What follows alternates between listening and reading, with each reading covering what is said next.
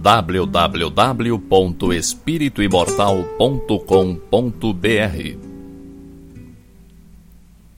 Cinco minutos de Espiritismo visando a reflexão.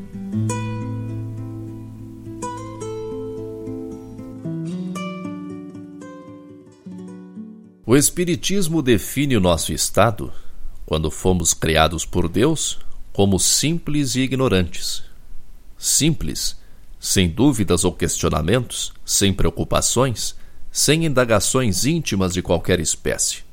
Precisávamos comer, o resto era secundário. E ignorantes, sem sabermos e sem nos questionarmos sobre quem éramos, o que estávamos fazendo ali, para onde iríamos depois. Muitos milênios se passaram até que conseguíssemos descobrir algo dentro de nós, a que chamamos consciência. E mesmo depois de termos percebido a consciência, muitos séculos foram precisos para amadurecê-la. Esse amadurecimento não quer dizer, de forma alguma, que já sabemos ouvir e obedecer à consciência. Estamos na fase de esforço para isso. Por enquanto, a maioria das pessoas percebe a consciência apenas como geradora da dor, da culpa. O sentimento de culpa atinge quase todos. Recebo relatos de pessoas que sofrem muito com suas culpas, às vezes originadas de situações graves, às vezes surgidas a partir de coisas aparentemente banais. Mas muitos se culpam por muitas coisas, e a culpa os paralisa. É da consciência que nasce a culpa. Mas não é essa a função da consciência.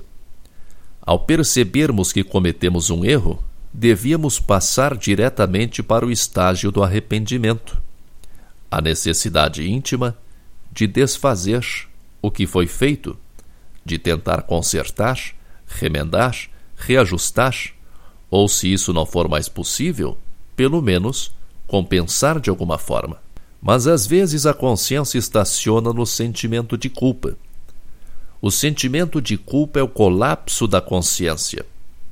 A consciência culpada esgota num período de tempo mais ou menos longo as possibilidades de reação, de achar uma saída para o estado de autoacusação depressiva. Embora a culpa exerça o seu papel de depurar os sentimentos, ela não é de modo algum necessária.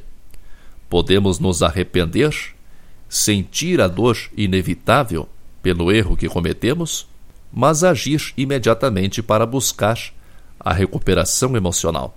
Sem ação, tudo parece difícil. O arrependimento pressupõe ação, pois é o ímpeto de cometer ação contrária a que ocasionou sua tristeza. O arrependimento é a dor sentida pela dor causada. Por isso, arrependido desenvolve o firme propósito de não repetir o erro, de reparar o dano causado ou de compensar o erro com acertos. O espírito arrependido está em processo de autocura. Sabe da gravidade do seu erro, sabe que não deve repeti-lo e sabe que deve caminhar na direção contrária a que gerou o erro. É o arrependimento que nos leva a nos comprometermos com o reajuste em relação a outros espíritos. É o arrependimento que norteia os rumos parcialmente traçados antes de nosso reencarne. Nem sempre nos mantemos firmes nas resoluções tomadas antes de reencarnarmos.